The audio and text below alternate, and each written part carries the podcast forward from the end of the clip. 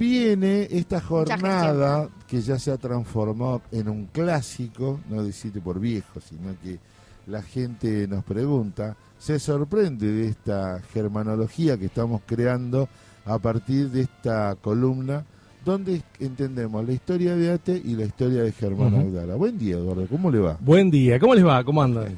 ¿Cómo andas, Nuestro Edu? mejor momento. Húmedos en principio, ¿no? Sí, pegajoso. Sí, es un, un día Una pegajoso. somos.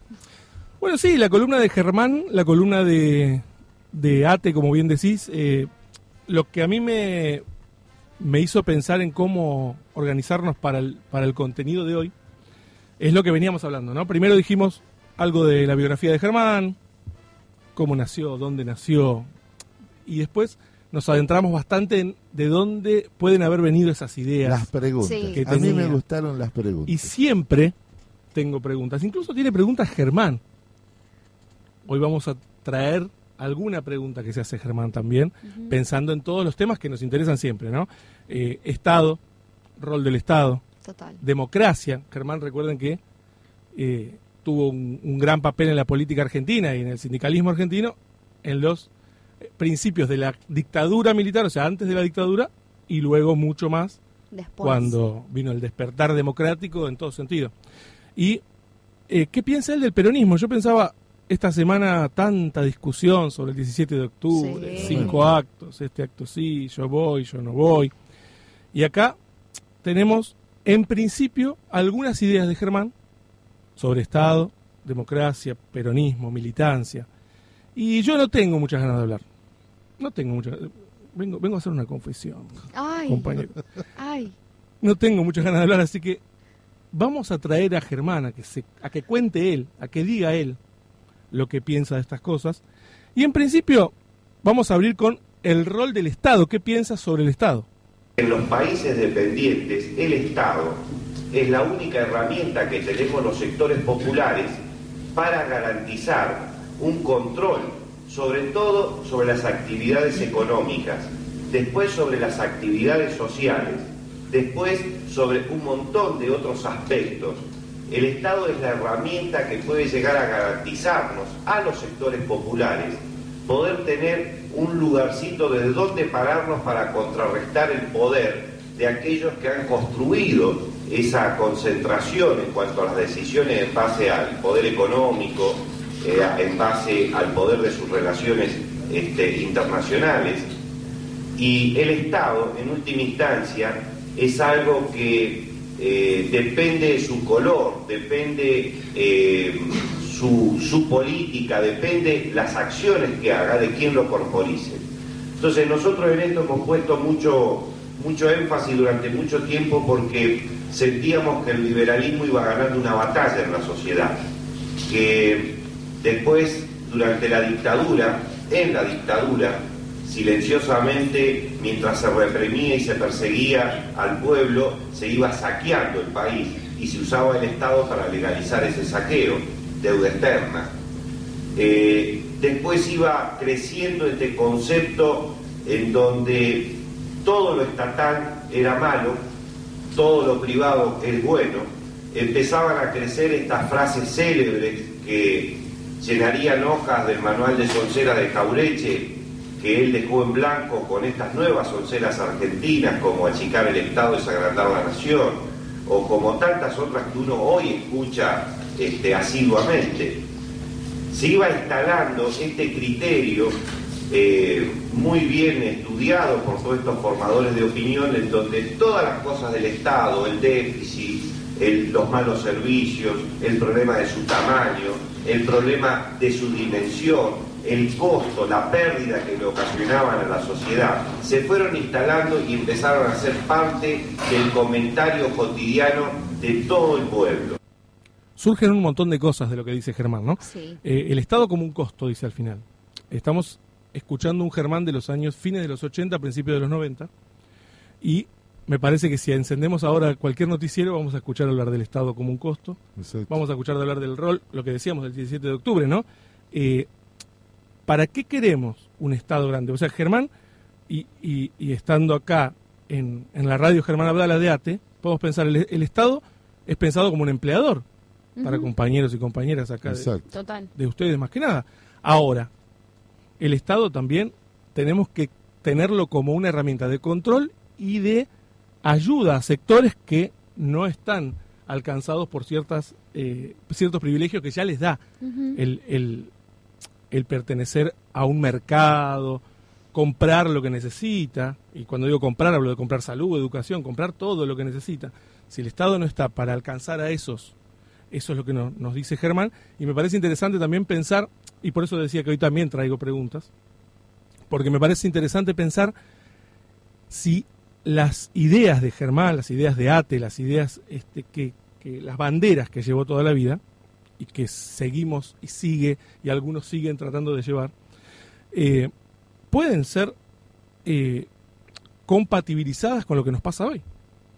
Digo, vamos a escuchar a Germán porque mirá qué lindo, cómo eran los 90, las cosas que pasaban. O vamos a escuchar a un tipo que nos dice cosas que nos pueden resolver problemas de ahora. Totalmente. Sin duda. Ahí hablo de, hablo de deuda externa, ¿no? Sí, Sí, sí, sí, sí. Si eso no. No, no, estamos en una época muy parecida, ¿no? Y se preocupa Germán por estatales contra estatales, Digo, por los trabajadores del Estado que se dejan penetrar por ideologías dominantes y entonces desde trabajos o desde una- un sector popular están también pensando que el Estado es un problema y no una solución. Un trabajador telefónico, un ejemplo, tiene mucha conciencia para defender su empresa, para defender el TEL, pero suele perderla o suele perder de magnitud cuando se habla de ferrocarriles o cuando se habla de aerolíneas o cuando se habla de algún otro servicio público. Y así viceversa. Es muy común escuchar a propios de trabajadores estatales denostar a otros trabajadores estatales cuando van a hacer un trámite en una, en una oficina pública sin saber de que empezamos a formar parte de toda una misma política que lo que está tratando es de desarticular una convicción.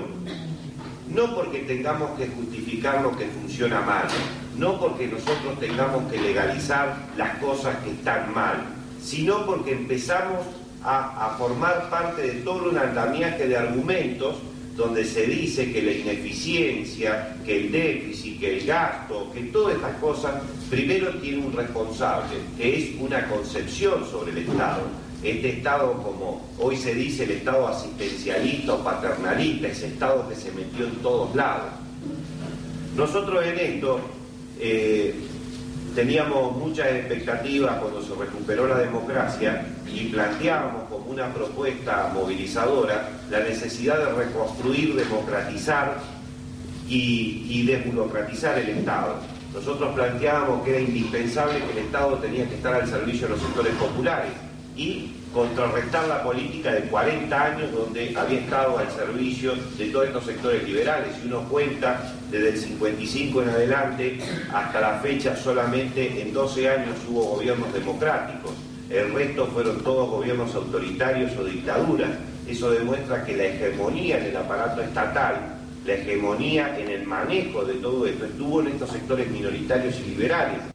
Ahora, hay algo que no me queda claro. Si Germán se queja de 40 años de liberalismo, lo que dejaron en el país, ¿cómo puede ser que yo escucho discursos de 70 años de peronismo que nos dejaron un problema? Exacto. No me da los números. No. No, no, no, ¿Hubo no. 70 años de peronismo o hubo 40 años de liberalismo? Porque él habla de que entre dictaduras y gobiernos, parte de gobierno radical, y en ese momento un incipiente menemismo, que si no lo ponemos dentro de la historia del liberalismo, No, estamos haciendo No, una estamos lectura errada. estamos Obvio. equivocando el camino. Sí, sí. Entonces, él dice, la palabra que usa es que se siente defraudado por Menem y cuenta y hace una, una, este, una evaluación de la crisis de representación, tanto en lo político como en lo sindical, que eso también tiene mucho que ver con lo que pasa hoy. Yo me siento defraudado, pero el que no se siente defraudado por lo menos tiene que admitir que está asombrado. Porque admitir esto por lo menos es admitir un marco para discutir, que esto es como el chiste que se hizo bastante famoso hace algunos meses atrás, que a todos nosotros nos dicen cine de barrio, porque nos metieron adentro y después nos cambiaron la película. Y es admitir esto, admitir este grado de discusión, este grado de polémica, es lo que puede hacer de que nosotros volvamos a encontrar alguna respuesta y no sigamos discutiendo hechos consumados.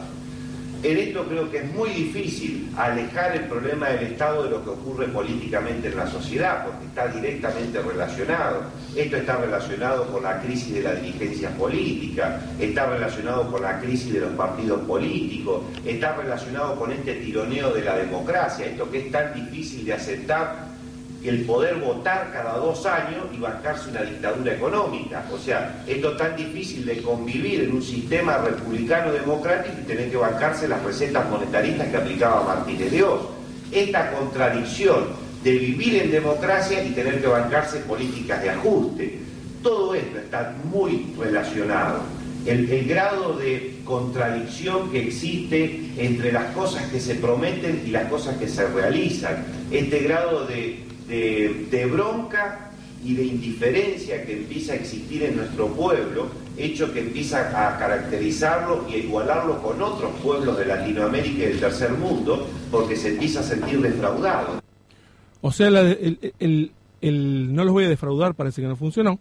Y la defraudación no es solo Argentina, según Germán, que tiene esa visión siempre tan más allá, sino que es de toda América Latina, y recordemos lo que hablamos la semana pasada de ideas revolucionarias que tenía él, ¿no?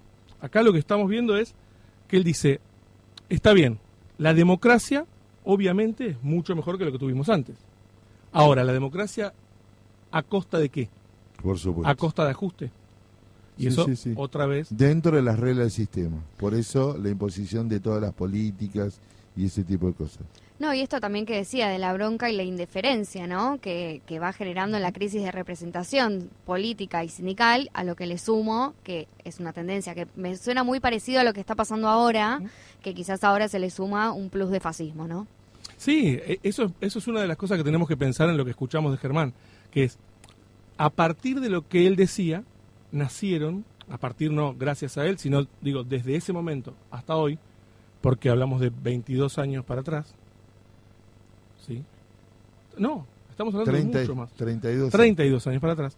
Estamos hablando de todo lo que cambió a favor de, lo nacional y lo popular, lo que se gestó desde lo nacional y lo popular y lo que se gestó desde otro lado. Y cómo acomodaron algunas políticas como para seguir explotando. Bajo los hombros, bajo los hombros, pues no es muy esperanzador. Ya se lo dijo en los documentos de Huerta Grande y La Falda, lo dijo en los documentos los 26 puntos de Saúl Baldini, lo dijo Germán como faro en el inicio, no le creían a Germán. Eh, tuvo que esperar la debacle, la, el segundo gobierno de Carlos Saúl, para que empezaran a entender esto de... Lo y esto que, estamos escuchando lo dijo en el 90, ¿eh? así que Carlos Saúl acababa de empezar y él ya dijo, mira lo que viene. Un visionario. Y hablas de esperanza, y él, Germán, cuenta cuál es la esperanza que él tenía cuando terminó la dictadura. ¿La esperanza cuál era? La esperanza para cambiar, la esperanza para que en la sociedad había sectores que ya tenían su lugar, como son los grupos económicos, como es la sociedad rural, como son los militares, como es la Embajada de Estados Unidos, como son los bancos. Eso tienen la manija en el país fruto de toda la opresión al pueblo. Entonces el pueblo que exige que alguien les garantice que los pone en escena de nuevo no para aplastarlo, porque a lo mejor no está la fuerza todo eso, pero por lo menos para que haya una, una discusión un poco más igualitaria, que un ejemplo, que la riqueza en el país no se distribuya en un 25% para los asalariados y un 75% para los grupos económicos, que por lo menos no lleguemos al 52 que habíamos llegado en el año 50 en este país, pero por lo menos llegar al 35% ya era un hecho de un cambio del nivel de vida total. Entonces, lo que la gente reclamaba, lo que nosotros planteábamos como un reclamo era que no se vaciara de contenido la democracia, que no se vaciara los contenidos del mandato, castigar esto de hablar de una forma y vivir de otra, esto del discurso dual tan famoso que tanto se dijo acá. Nosotros llenamos, llenamos palcos castigando el tema del discurso dual diciendo acá en la sociedad se está consolidando la dualidad, esto de antes de las elecciones prometer discursos de justicia, distribucionistas, populares, progresistas, y después cuando se llegaba a gobernar se explicaba el realismo de la crisis, muchachos no puedo, el ajuste, el fondo monetario, y esto. Entonces la gente un poco lo que rápidamente empezó a sancionar fue esto. Y nosotros en esto creemos que los militantes populares tenemos un compromiso que es tratar de no perder. Nos costó mucho recuperar las organizaciones sindicales como algo válido, porque en esta sociedad las cosas que se van quebrando, porque son inteligentes los que piensan el sistema del otro lado, son las herramientas que tenemos. Por eso las vacían de contenido, por eso hoy todos los formadores de opinión critican no critican a los malos políticos, no, no, aparecen los ejemplos de corrupción corporizados con nombre y apellido y van en cara, sino que quedan siempre en una nebulosa porque es la mejor forma de destruir no a los políticos, la política, que es distinto, porque la política es la herramienta que tenemos los pueblos para cambiar la sociedad de donde vivimos y para poder ir creciendo. Entonces, cuando el sistema empieza a operar sobre estas cosas, nos va vaciando de contenido las herramientas nos confunde herramientas con hombres. Lo mismo ocurrió en el sindicalismo, nos asoció malos hombres a el sindicalismo. Entonces nuestra gente decía, ¿para qué me voy a afinar al sindicato? Son todos unos chantas, unos vagos, nos delatan, van y nos venden con los jefes. Cuando hay una categoría en el laburo, lo primero que la agarran son los delegados, los dirigentes, ¿para qué me voy a meter el sindicato? No sirve para nada. Y después, no era que solamente esto lo alentaban, sino que cuando podían mostraban a un delegado, un dirigente corrupto, alcahuete, vigilante, lo mostraban porque era la mejor forma de que la gente se demoralizara y nunca se sindicalizara. Entonces, ¿qué era lo que, lo que crecía? La variante de la ideología individualista, el sálvese quien pueda, eso que nosotros decimos el cambio de las conductas humanas. La dictadura en el país, estos grupos minoritarios, la política del imperio para nuestro país, no solo fue matarnos a los mejores compañeros, no solo fue perseguirnos a los mejores compañeros, intervenirnos las organizaciones sindicales, prohibir la política, saquear el país con la deuda externa, sino que fue cambiar las conductas humanas, quebrarnos a nosotros en eso tan íntimo como es la voluntad de lo colectivo, del decir si nos juntamos solidariamente y colectivamente vamos a hacer más que una voluntad individual. Poco después de la dictadura ya Germán hacía una evaluación que no era pérdida de vidas nada más, con todo lo que pesa en la pérdida de vidas, pero la, la pérdida en términos de militancia y en esa ideología, que es lo que puede hacer que esas vidas se reproduzcan en muchos más problemas para el futuro, muchas más necesidades para el futuro, y no recuperar una especie de énfasis por estar del lado de los que hay que estar. Porque el problema no es los que están del otro lado. El problema no es que un 10% de gente diga, no quiero asistencialismo, no quiero que se gaste plata, no quiero plata en el tren, en aerolíneas, en ningún lado, en total puedo comprar todo. El problema es que otros que estamos mucho más cerca del sector popular también defienda ese tipo de políticas y Germán lo que lo que se, de lo que se preocupa es de qué pensamos del peronismo, qué se piensa del peronismo respecto a eso. Y lo que nos dice es que el peronismo tiene la culpa de todo, y no solo el peronismo, sino una heladera. Cuando ahora nos echan la culpa que los males de este país los tiene el peronismo, yo digo que sí, los tiene el peronismo. ¿Saben por qué? Porque inventó la heladera, la CIAM. Porque cuando se empezó a hacer la CIAM, que era un cajón, un armatoste, aquerosena al principio, cuadrada, fea, pero los trabajadores que tuvimos acceso a esa heladera empezamos a comprender que la manteca duraba más tiempo, que la leche se conservaba más, que había que llenarla, que podíamos comer otro tipo de cosas. Entonces, ahí vienen los problemas. Entonces nosotros decimos, no queremos la tecnología computarizada que nos dice en qué momento tiene el frío justo o para qué queremos el horno microondas. Lo que queremos es tener una cocina que funcione con gas y que pueda hacer todas las cosas y que sea, que funcione. No lo de punta, lo lujoso, lo suntuoso, sino lo adecuado. Entonces lo que discutíamos con ellos era esto. Lamentablemente ni ellos entendieron ni nosotros pudimos implementar lo nuestro porque también en este camino fue donde se cimentaron estas verdades. Lo que llegó hoy a gobernar en nombre de las ideas de lo popular, también terminó escribiendo a la lógica del enemigo. ¿Por qué habla de una heladera, de la tecnología, tanto tiempo antes? ¿Por qué? Porque él habla de una época en la cual se decía que Argentina tenía que entrar al primer mundo. Ustedes se acordarán ya. Ese discurso se abandonó bastante porque tratamos de, por lo menos, sobrevivir en el tercero. Pero la idea del primer mundo era, vamos a tener la tecnología de punta en el país. Antes de Internet, antes de todo eso, ahora él decía, no, vamos a tratemos de tener la tecnología adecuada. Claro. O sea, podemos irnos muchos años para acá y decir, ¿para qué tener la mejor internet o la mejor fibra óptica o todo si no pudimos llevar eh, eh, computadoras a todas las escuelas o computadoras a todos los pibes. Lo recuerdo perfectamente. Y se lo terminamos sacando. Totalmente. Porque además te venden la tecnología que ellos quieren, pero siempre tienen el agarre o, te venden lo que ellos quieren en función de sus intereses. Entonces, no, me acuerdo del debate claramente. Y se acuerdan que hablábamos la otra vez de que eh, Germán había leído mucho sobre historia, se preocupaba por eso, le habían enseñado, su padre le había dicho, hay que leer. Eh, y él se formó en historia y en un momento nota y escucha algo de García Márquez, que él dice que pasó de largo cuando García Márquez recibe el premio Nobel, y toma una frase de García Márquez que me gustaría que la escucháramos y pensemos un poco alrededor de lo que dijo y lo que nos puede pasar ahora.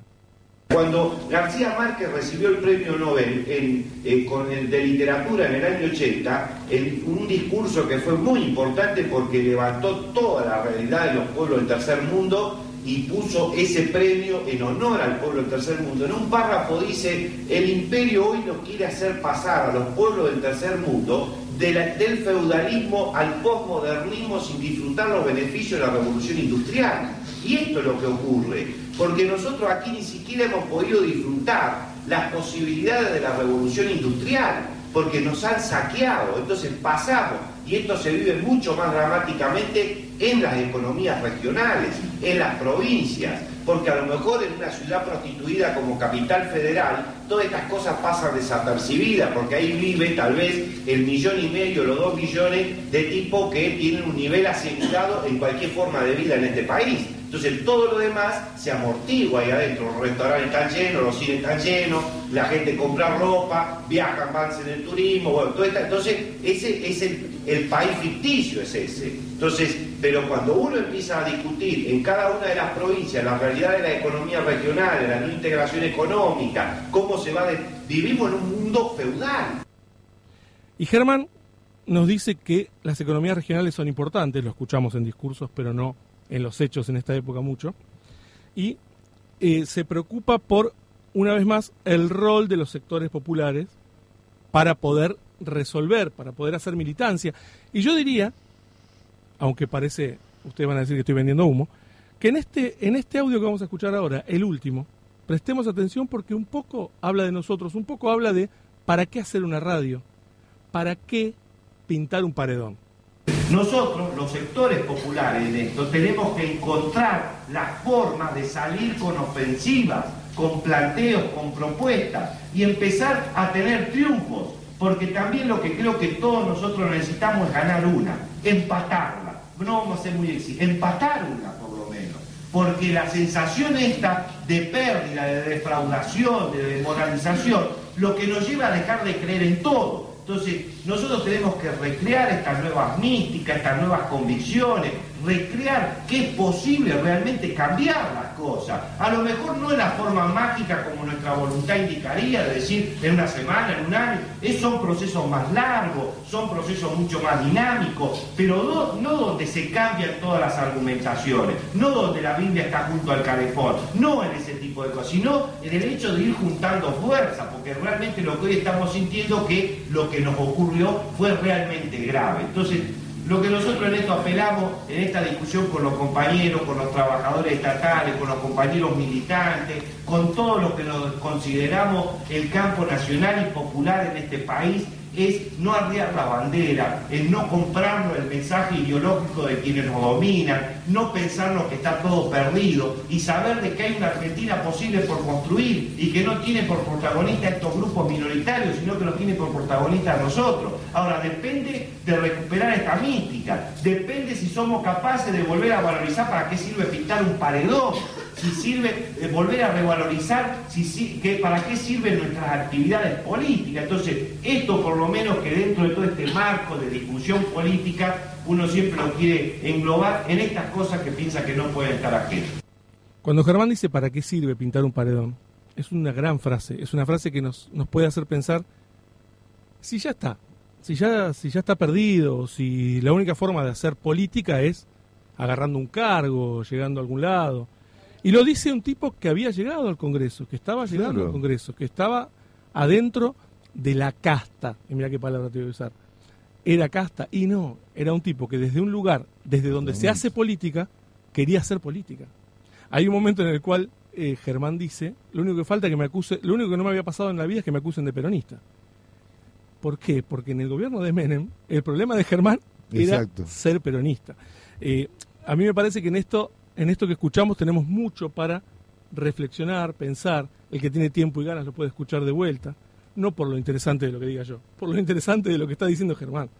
Que ahí este, no, nos contó y para poder escucharlo a él tuve dos grandes ayudas. Yo hoy quiero mencionarlas, que una es de Martín Fedele y la otra, que está acá Martín, y la otra es de alguien que no está acá, pero sí está acá, que es Bruno Hook y que es el que compiló algunos audios de Germán y por eso hoy lo pudimos escuchar.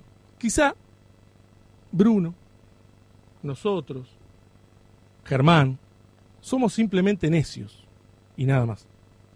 Para no ser de mí con pedazos, para salvarme entre únicos e impares, para cederme lugar en su parnaso, para darme un rinconcito en sus altares me vienen a convidar a arrepentirme. Me vienen a convidar a que no pierda